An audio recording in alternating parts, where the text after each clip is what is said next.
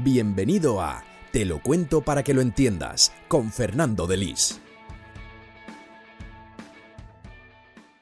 Si yo les digo que no piensen en un elefante rosa, muy posiblemente la primera imagen que se les venga a la cabeza sea la de un elefante rosa. Esto no, no lo han provocado ustedes conscientemente. Esto, esto tiene historia detrás. Bienvenidos a este tercer capítulo del podcast esta vez no va a ser explicando noticias, esta vez no, va a ser contando un hecho que ha sucedido, ya que esta vez quiero meterme un poquito más en el mundo de la comunicación política, o de la comunicación en general. Por si alguno no me conoce, mi nombre es Fernando Delis, me dedico en Instagram, arroba fdelis21, a subir noticias explicadas para que se entiendan, básicamente, enfocada a todo tipo de gente, pero en ámbito personal yo estudié comunicación audiovisual y actualmente curso un máster de acción política. Por lo tanto, he conocido bastantes cosas que me han llamado la atención sobre cómo funciona el mundo de la política o de las noticias. Y me gustaría contárselo en, en algún que otro episodio como el de hoy. Este capítulo se llama No pienses en un elefante rosa y les voy a contar el porqué. Voy a empezar con una escena de la película de Christopher Nolan, Origen. Espero, creo y deseo que todos la hayan visto hay un momento en esta película en el que Joseph Gordon-Levitt, un, actor protagonista junto a Leonardo DiCaprio, le pregunta a un personaje de la película que si él le dice que no piense en un elefante, ¿qué es lo que va a pensar? Este personaje le responde que en elefantes. Obviamente, Joseph Gordon-Levitt le dice, yo te he dado la idea y tu mente ha llegado hasta la imagen. Y yo les digo más, y esto ya no es de la película la persona que ha pensado en un elefante rosa cuando yo le he dicho eso ha dado validez a la palabra elefante para ser lo que es. Sé que esto puede sonar muy metafísico, pero vamos a centrarnos de repente con el golpe de realidad. Imaginen que en vez de elefante es presión fiscal. Claro, ahora ustedes estarán pensando qué quiere decir, pero todo el mundo conoce la expresión presión fiscal, ¿no? ¿Alguna vez se han parado a pensar que presión fiscal referida a impuestos suena como algo que oprime?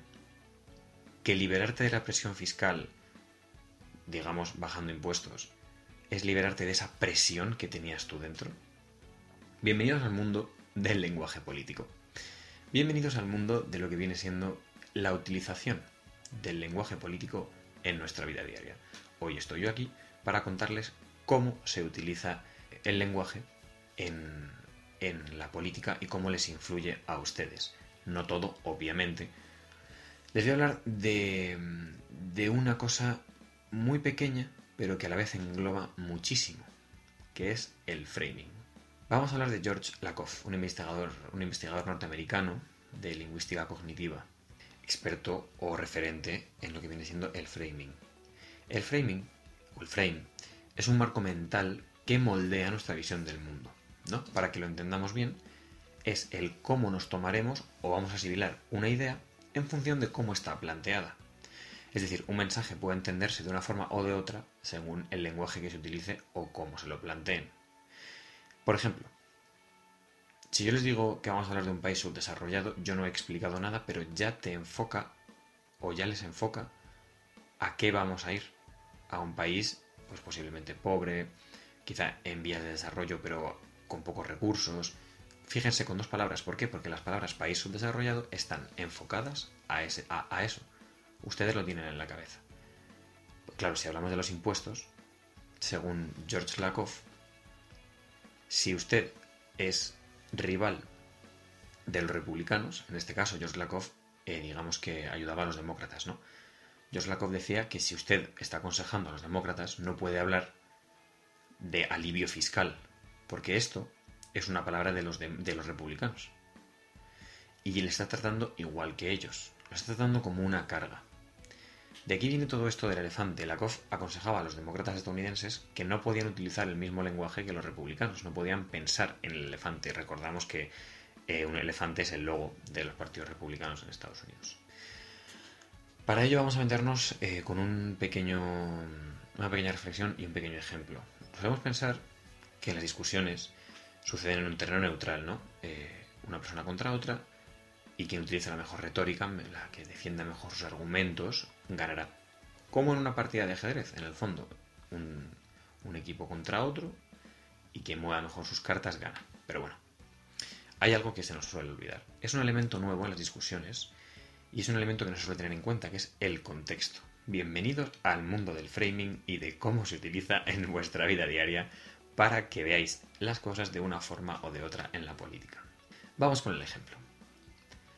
No es lo mismo preguntar la siguiente pregunta de esta forma. ¿Estás a favor de reducir la edad mínima para votar de 18 a 16 años en el referéndum sobre la pertenencia de Gran Bretaña a la Unión Europea?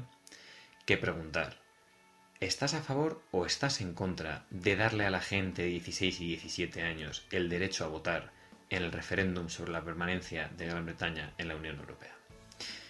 Claro, ustedes dirán, obviamente se ha, notado, ¿no? Dónde se quería ver. Bien, pues estas dos preguntas no las he inventado yo. Estas dos preguntas formaron parte de una encuesta de la web eh, What UK Thinks que se envió a mayores de edad del país británico antes del referéndum. Pero no se enviaron las dos preguntas en una encuesta. Se envió una a gente aleatoria y en la otra encuesta se enviaba la otra a gente aleatoria también que no coincidían, evidentemente. Pues fíjense, qué curioso. En la primera pregunta, la que se formulaba como ¿estás a favor de reducir la edad mínima para votar de 18 a 16? únicamente tuvo un 37% de votos positivos y, por el contrario, hubo un 56% de los votos que se negaban a ello. Sin embargo, la, segunda pregunta, que en esencia preguntaba lo mismo, pero que estaba formulada como ¿estás a favor de darle a la gente de 16 y 17 años el derecho a votar? Se saldó con un 52% de votos positivos y solo un 41% de votos negativos. Por si ven algo mal en los porcentajes, en ambas había opción de no sabe, no, no contesta, no se preocupen matemáticos. Pero vamos a lo importante. Se preguntaba lo mismo, pero ¿se han fijado qué dos formas se han utilizado para preguntarlo? Bien, pues esto, ¿cómo te afecta a la política y cómo te afecta a ti personalmente? Vamos a hablar de un trabajo del Departamento de Psicología de Stanford que tenía como objetivo los medios de comunicación y la gente que los lee, es decir, ustedes. Para ello cogieron a dos grupos de personas, las separaron y les dieron dos artículos. En uno de los artículos, bueno, el experimento en sí trataba de que había una oleada de violencia y criminalidad en un barrio y el, medio de comunicación debía contarlo. ¿De acuerdo? Bien, pues cogemos los dos grupos. Al primer grupo le dieron el artículo en el que se contaba esta escala de, violencia haciendo una metáfora sobre cómo el barrio era arrasado como una bestia, un, digamos que es un animal mitológico, ¿no? Que, que, acababa con todo a su paso, que arrasaba por donde pasaba, algo así como la imparable escalada de brutalidad y violencia. En el otro artículo lo contaba como una escalada de violencia comparándolo con la expansión de un virus, cómo se iba moviendo, cómo iba creciendo, digamos una forma escalonada. Las personas que leían la primera noticia, la de la bestia, eh, en el feedback que dieron después, daban importancia a la acción policial, a la mano dura y al encarcelamiento de estas personas. Las personas que leen la segunda hacían hincapié tanto en la policía como en las medidas sociales que se debían tomar para solventarlo. Ese trabajo lo pueden buscar desde el Departamento de Psicología de Stanford, es bastante interesante y es un ejemplo muy claro. En el primer artículo la gente abogaba por, la mano dura, por, la, por el encarcelamiento, por esto se debe solventar con firmeza. Y claro, eh, en el segundo, como era tratado de forma diferente, aunque se contaba lo mismo, la gente hablaba de, de acción policial y también de medidas sociales, de cómo podemos solventar este problema. Ahora extrapolen esto a su vida diaria. Extrapolen esto a cada vez que leen una noticia a cómo está contada esa noticia. Yo entiendo que todo el mundo tendrá un periódico favorito y tendrá un periódico que no le guste nada, o que ni lea, o que jamás se haya pensado leer. Les invito a hacer un pequeño, un pequeño ejercicio que es buscar en dos periódicos de ideología contraria, todo el mundo sabemos ejemplos de uno y de otro, la misma noticia. Vamos a buscar ejemplos del framing, de qué forma lo utilizaron para contarlo. Esto evidentemente también lo hacen políticos pero entiendo que les va a dar más pereza buscarse un discurso político, así que busquen las noticias. Van a ver cómo ese periódico que tanto les gusta lo cuenta de una forma y ese periódico que no les gusta nada pues lo cuenta de otra, ¿no? Pero al final lo que quiero que se den cuenta es que nada está puesto al azar. Evidentemente se cuenta de una forma por algo Y esto les induce a ustedes a pensar de una forma o de otra, según esté contado. Para mí sería un placer y un honor que este podcast les haya servido para estimular el pensamiento crítico. A mí, al fin y al cabo, es lo que me gusta con el tema de las noticias, por eso abogo por eh, contar la noticia y ya, y que sean ustedes los que saquen las conclusiones. Y por eso combato tanto la idea de meterles una idea en la cabeza sin que ustedes lo sepan, o meterles este es el bueno y este es el malo sin que ustedes lo sepan.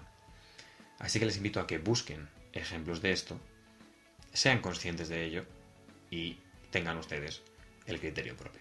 Porque al fin y al cabo esto va a ser lo mejor para crecer y para enterarse realmente de lo que pasa en el mundo y les deje de afectar tanto esta, digamos, este tipo de, llámalo manipulación, llámalo estrategia política o de comunicación. Espero que les haya gustado el podcast, espero que les haya servido.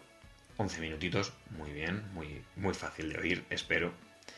Eh, ya saben que me ayudan mucho descargando el capítulo, compartiéndolo, dándole a seguir a este podcast y tendrán eh, un podcast cada dos días.